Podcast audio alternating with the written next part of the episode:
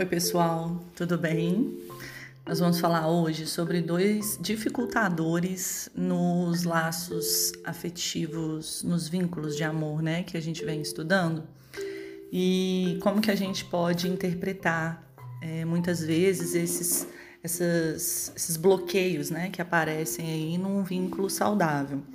É, um deles vai ser uma certa, a gente pode chamar de fobia, ao casamento, né, ao relacionamento, ao compromisso, e o outro vai ser a infidelidade. Muitas pessoas elas acabam apresentando um medo de se apegar a outras pessoas, né? Esse medo de amar. E isso acontece porque ao se vincular a alguém, existe um risco de perder esse vínculo. Né? Seja se decepcionando nessa relação, seja chegando a um divórcio, né? pode ser também por um, por um abandono da outra pessoa, até por morte né? dessa pessoa. Então, é, é, esse temor de chegar a perder, de chegar a romper o vínculo, de chegar a se separar, ele pode impedir que essa pessoa assuma um relacionamento, um compromisso o temor da separação, ele chega a se sobressair diante dos outros medos, é, inclusive do medo de perder a liberdade, por exemplo. Né? Então, muitas vezes a gente pensa que alguém não assume um casamento porque ela teme perder a liberdade, mas a gente precisa pensar também nessa possibilidade do temor da separação, que muitas vezes ele tem maior força e mais impacto também nesses bloqueios, né? Uma separação, quando ela traz ali a, essa experiência do término, né, do rompimento, do fim, é, a gente precisa pensar que ela, ela é muitas vezes vivida como o despertar de alguns traumas infantis, de alguns traumas anteriores, e por isso ela pode estar acompanhada de sentimentos de um desamparo total, e é até uma sensação de morte. A gente precisa pensar, né, que numa perda que é significativa, o sujeito ele sempre vai precisar de um tempo para se reestruturar, ele precisa reconstruir o seu sentido de identidade, ou seja, ele precisa reconstruir é, a ideia de quem ele é de fato agora, sem essa outra pessoa. A separação ela vem seguida de um período de luto, que é um período necessário, importante. E se o sujeito ele tenta encobrir o seu luto, geralmente ele vai manifestar reações maníacas. Como assim? Pensem, por exemplo, na pessoa que acabou de se separar, mas ela começa a se envolver com várias pessoas, ou ela rapidamente já está apaixonada, ou ela começa a, a curtir muito a vida e beber muito, sair muito. Esse comportamento ele pode estar tá se manifestando ali para tentar encobrir a dor do luto, né? A dor da perda. Isso tudo que acontece num processo de separação, num processo de rompimento, pode levar muitas pessoas a se afastarem de vínculos amorosos, né, de vínculos que sejam mais profundos. Isso pode ser visto tanto da forma de a pessoa nunca assumir completamente um vínculo amoroso também, tá? É, quanto ele é uma pessoa, por exemplo, que tá ali no relacionamento, né? Ela tem relacionamentos, ela até tá casada, mas alguma coisa mantém ela sempre fora desse relacionamento, né?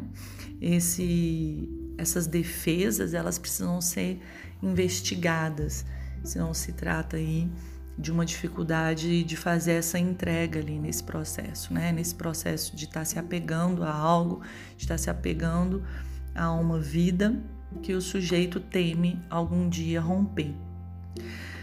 E muitas vezes isso é devido ali a um pavor de perder esse vínculo, né?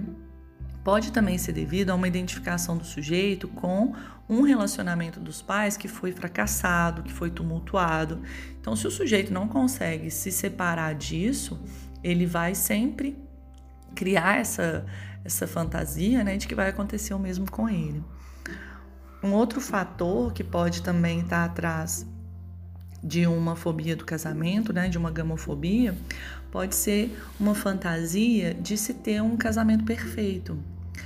Nesses casos, é, algumas pessoas até chegam a se casar, mas elas mantêm como que um arrependimento ali, né? Uma ideia obsessiva de que elas poderiam construir uma vida perfeita, mas com outra pessoa. Então, às vezes a pessoa pensa: "Ah, mas eu poderia não estar tá nesse relacionamento aqui, e aí eu seria realmente completamente feliz. Então o problema não sou eu, né? O problema é essa vida aqui, é esse casamento, é essa pessoa e essa idealização que se mantém por um casamento perfeito, ela vem vez ou outra ali, de tempos em tempos, né?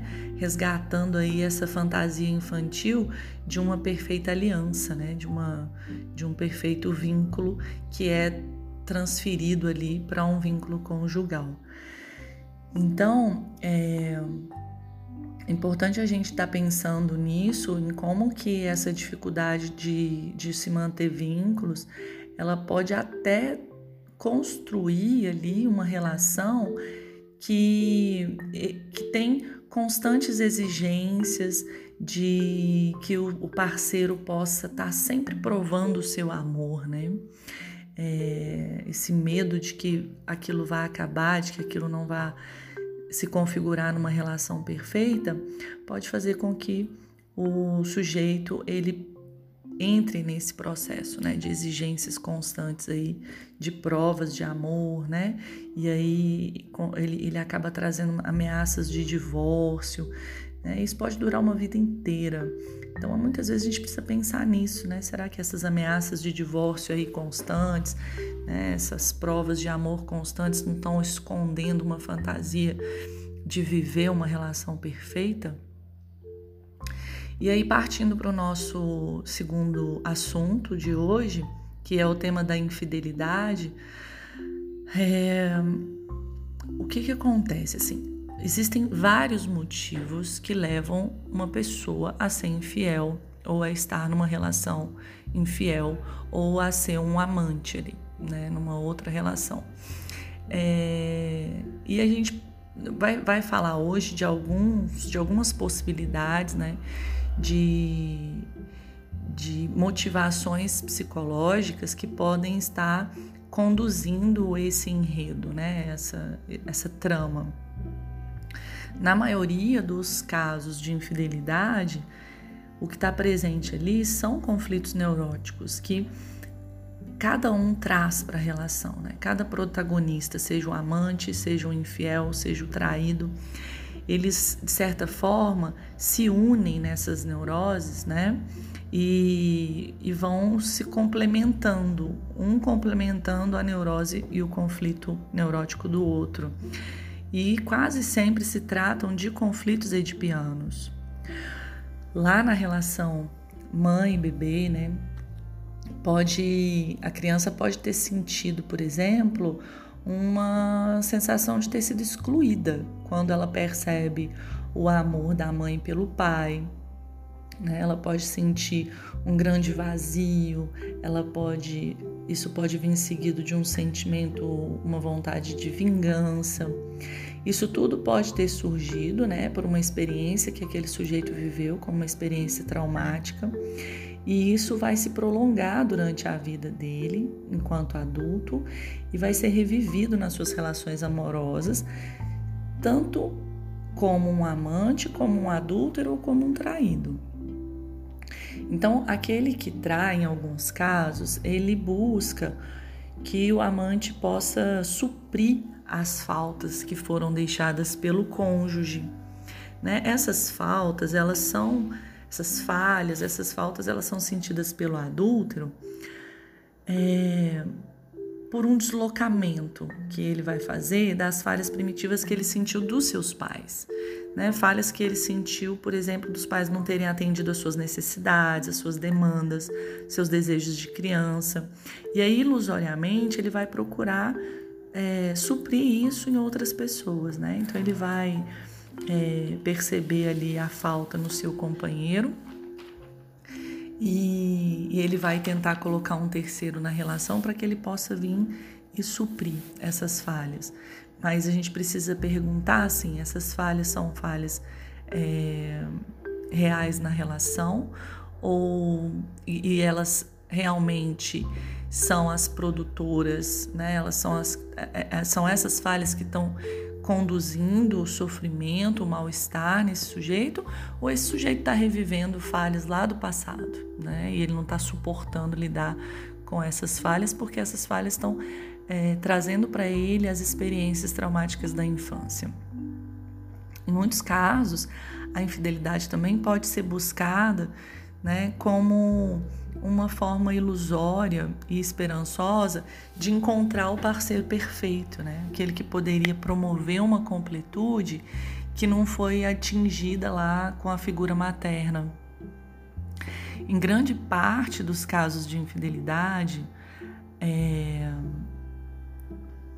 essa, essa, essa cena né, da infidelidade, nessa cena da traição, ela pode também estar se configurando num tipo de vingança, até com propósitos agressivos ou cruéis.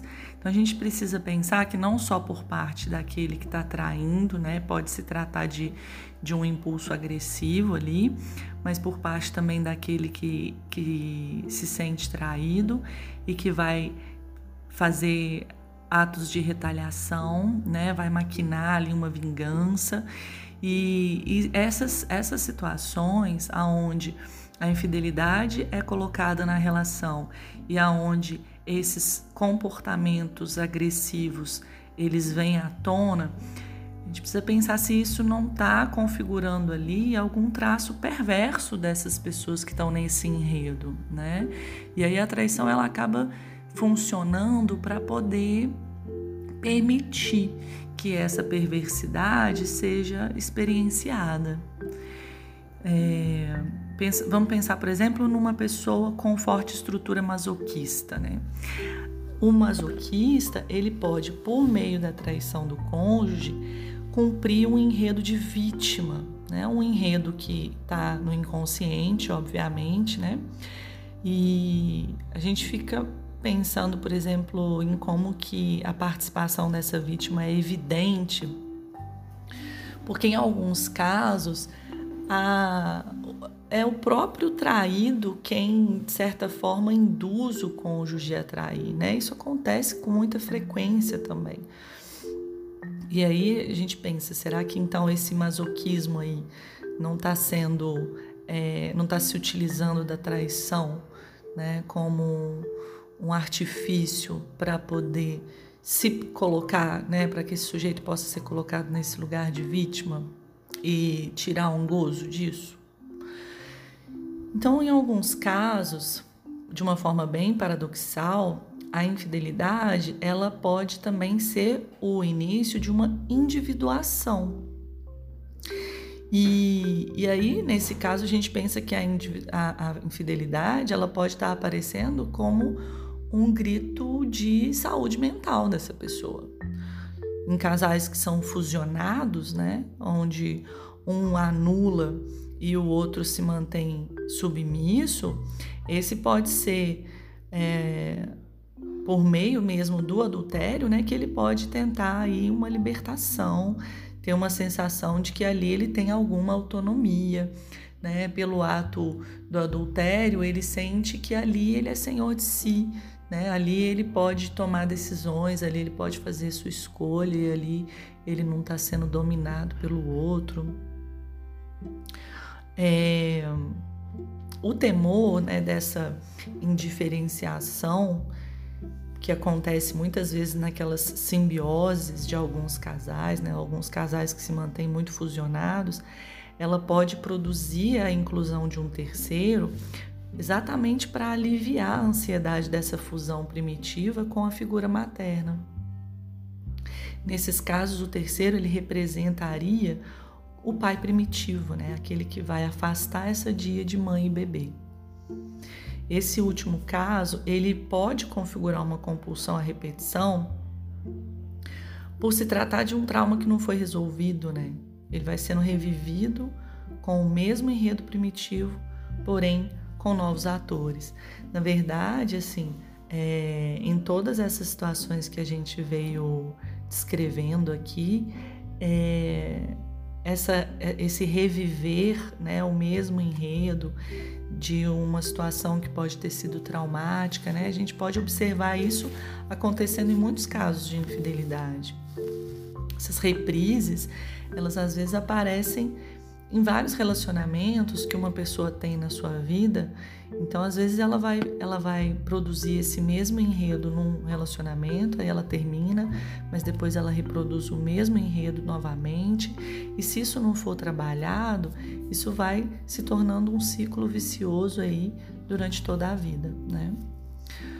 Um outro aspecto que é importante ser investigado é que a inclusão de um amante que muitas vezes é consentida inconscientemente pelo traído, ela pode estar a serviço de aspectos homossexuais do traído. Né? Há nesses casos aí uma satisfação que é inconsciente, claro, né? de desejos homossexuais que são projetados no parceiro e ele acaba por meio dessa do adultério ele acaba atingindo ali, é, alcançando um gozo secundário. As escolhas matrimoniais, elas podem estar sendo motivadas por fantasias inconscientes de ser traído, né? Desde o início lá, isso a, até a escolha do parceiro já pode estar a serviço dessas fantasias inconscientes, né? Por exemplo, quando se escolhe uma histérica insaciável para um relacionamento, para um casamento, né?